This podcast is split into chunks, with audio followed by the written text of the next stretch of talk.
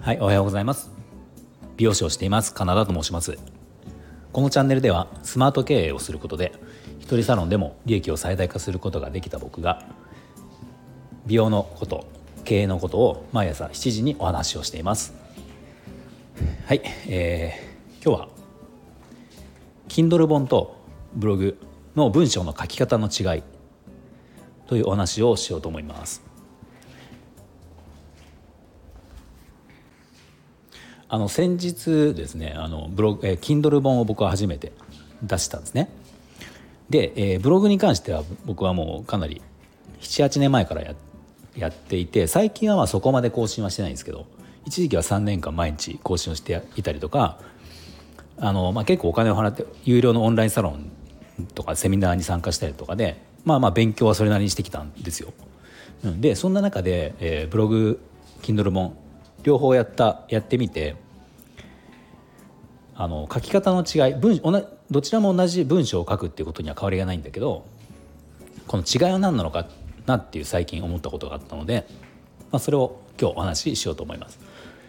でまああのそうは言っても Kindle 本は僕はもう初めて今回初めてなのでまああのそこまで正直ねこう経験があるわけじゃないしあの今すでにすごく結果が出たっていうわけではないのであのまああの参考程度に聞いてもらえればあのありがたいんですが、まあ、結論ですねあの Kindle 本とブログの文章の書き方の違いの結論僕が行き着いた結論なんですけど、まあ、これはやっぱり、えーと、ストーリー性があるかないかっていうことなのかなと思います。全体を通してストーリー性があるかないかブログっていうのは、まあ、一記事一つの記事に対して一つの話題ってこう書いていくのでその記事の一つの記事の中でのストーリー性はまああると思うんですね。うん、あのストーリー性は記事の中ではあるんだけどブログ全体ウェブサイト全体を通してストーリー性があるかっていうと、まあ、これはあまりないっていうか必要がないと思うんですよ。うん、一つの記事でどれだけその PV 人を集められるかっていうところと、まあ、その記事から自分のブログ他の記事にどれだけこうリンクで飛ばせるかっていうところがまあ大事なので全体のストーリー性っていうのはまああまり関係がないですよね。うん、その一つの記事1記事まあ 1000, 1000文字以上とかねの多い場合5,000文字とか1万文字とかで、まあ、この一つの話題についてこう解説というか説明をするっていうのがブログですよね。で一方 Kindle 本はまあいろいろあると思うけど大体まあ2万文字前後って言われてますよね。あの、まあ、素人一般人が書く Kindle 本でそのベストな文字数っていうのが2万円2万文字前後って言われてると思うんですけど、まあ、この2万文字の中で、えー、ストーリー性があるの必要なのかなと思います。まあ、これが結局そのブログと同じ文章を書くのでもブログと Kindle 本の違いなのかなっていうふうに思ったんですね。で Kindle 本に関してその、まあ、僕も今回そうだったんですけど、まあ、なんかノウハウ系というかあの小説とかそういったものを書く場合は、まあ、まあ、もちろんストーリー性は当然あるんだけど今回僕だったらあの一人サロン美容師のリアルという要は一人サロンの経営者さん向けに僕のやってきた経営のノウハウとかあの失敗談とか、まあ、これから一人サロンをやる人はこうやってやると僕みたいな失敗ないよとかこういうことやったらうまくいったのでやってみてほしいなとかそういう内容が書いてあるので、まあ、要はハウトゥー本というかあのね物語そもそも発信あの内容的に物語があるわけじゃないんですよね。ただその中でまあ、よくある今回僕もそうだったけど構成としてよくある構成としてあの初めにっていう、まあ、前書きがあって1章2章3章4章とかもそのぐらいのねあれがあって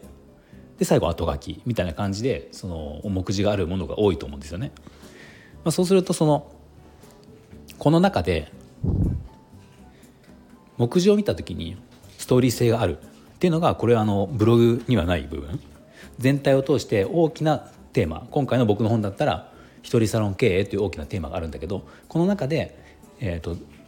1章からこう順番に行く時にまあ僕の場合だったら今回だと自分の現在の状況っていうものを1章、うん、こんな感じで今やってますよって、まあ、これ良くも悪くもっていうところを、まあ、現状説明して。で2章で具体的にはじゃあこんなことやってうまくいったよとか。で3章でじゃあこれからやろうとしてる時に、まあ、こんなことが大事になるよとか、まあ、そんな感じのストーリー性っていうものを一応考えたんですね。まあ、記事が一応こう無限に増えていくブログだとそういったストーリー性ってのはできないので、うん、あのこれがまあ Kindle 本ブログにはない Kindle 本の良さなのかなと思います。あとそのなんか文章の、えー、全体のその違いってのは今言ったの話なんだけど細かな書き方としてもやっぱり違いがあるなと思ってまあブログっていうのは本当に何て言うんですかね会話みたいな日常的に本当にこう今目の前にいる人に話すような感じで書いてある方が読みやすかったりするんですよね。まあ、すごく丁寧な言葉とか正しい敬語とかっていう使うことが大事とかあとその文章のうん段落のなんですか要は昔小学校の時に習った、ね、こう文章のありますよね開業とか丸の使い方とか点の使い方とか、まあ、こういうのも正しいものを使えばいいってわけじゃなくて読みやすいことに特化した方がまあいいっていうのはやっぱブログなのかなと思うんですよね。だから結構隙間あの開業してあの隙間を空けたいとか,、まあ、なんか漢字カタカナひらがなのこうバランスとか、まあ、そういうこともあの必ずしも正しい日本語がいいっていうよりはとにかく読みやすさと,、えーと、こう内容が入ってきやすさとかねまあだからこう結論を先に持ってくるとかまあこういうことも大事になるかなと思うんだけどであの Kindle 本の方は、まあ、基本僕はあのこれいろんな考え方があると思うんですけど僕は基本そのブログとその辺は似てるというかそんなに違いがなくていいのかなっていうのはちょっと思っていて、まあ、ただ全く一緒はよくなくて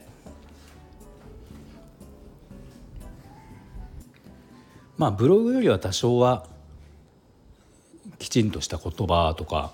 構成とかっていうのは必要かなと思うんですよね。ただじゃあ僕も最初思ったのは本だから、ね、一般的なよくその、まあ、普通の書籍みたいな感じでちゃんとこの概要とかを考えてやるっていうの方がいいのかなとも思った最初は思ったんですけどただやっぱりいろいろな方のを見たりとかいろいろこう自分で研究する中でやっぱり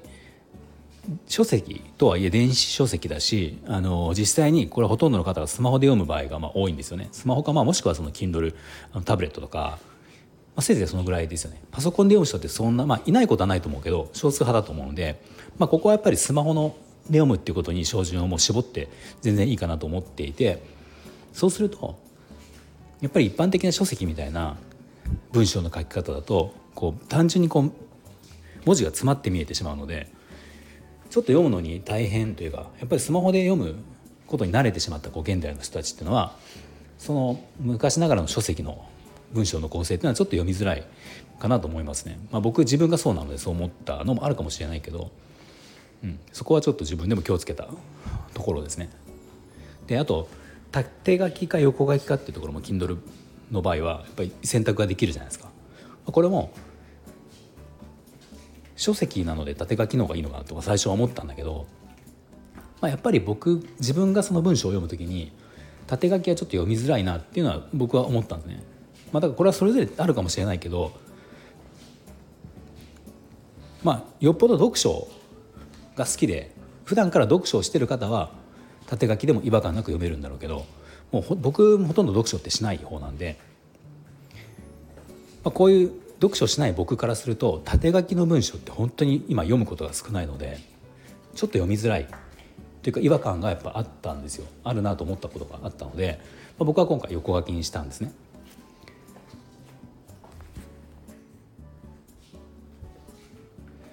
で横書きでしかもそのスペースというか余白がやっぱりしっかりある方が読みやすいなっていうのは僕の結論として、えー、行き着いたのでまあ、結構そのブログまではいかないんだけどやっぱり正しい日本語というかきちんとしたこと、えー、と文章に比べると多少はその今時の書き方というかブログにちょっと寄った書き方だけどブログほどそんな、ね、無駄にスペースを空けたりとかはしないけどある程度その読みやすさっていうことを考えると隙間隙間隙間がある程度あってあのやっぱり漢字が詰まりすぎてるっていうのはちょっとあの読みにくいのかなっていうとこですよね。まあ、普通に考えると正しい感じというか、ね、例えばこっちのこの文章では同じページの中でもこっちの文章ではこの言葉が同じ言葉が漢字で書いてあるけど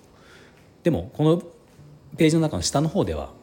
この同じ言葉がカタカナで書いてある。っていうのが、まあ、これ普通のその正しい日本語で言えば日本語の日本語の文章の書き方で言えば多分間違いだと思うんだけど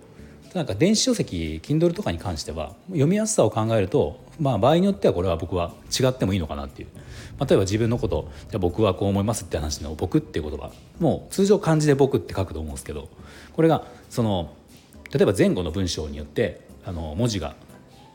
なんとなく黒が詰まってしまって見えるこうあの全体の絵絵絵面として黒が詰まって見えてしまう場合だったらもうあえてそこは僕ってカタカナで書いてみたりとかっていうことを僕はちょっと気をつけてやりました。この辺はなんかやっぱり今時のネットのそのテキストの書き方というか、まあ、ブログもまさにそうだし SNS とか Twitter、まあ、今 X とかもそうだけど、まあ、そういうことができてる人のその読文章って読みやすいんですよね。だからこれがまあ電子書籍とはいえやっぱり結局読むのはスマホで読むのであの、まあ、Kindle でも僕はそういうことを注意,、注意をして書きました、まあ、ただ最初に言ったような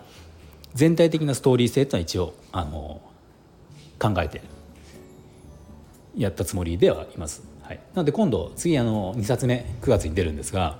まあ、これも一応ストーリー性っていうか、まあ、あの全く内容的にはストーリー性はないんですがただその全体の構成としてはストーリー性を、えー、ちょっと自分的に意識したっていうことですね。はい、では今日は、えー、ブログと Kindle 同じ文章を書くものだけどその違い書き方の違いとしてはストーリー性があるかないかでどちらにも共通するのはやっぱりスマホで読むということを考えて読みやす読みやすさスマホでの読みやすさを最重最優先して、まあ、正しい日本語正しい文章というよりは読みやすさ重視がいいんじゃないかと思ったというそんなお話をしました。はい、では最後まで聞いていただきありがとうございました。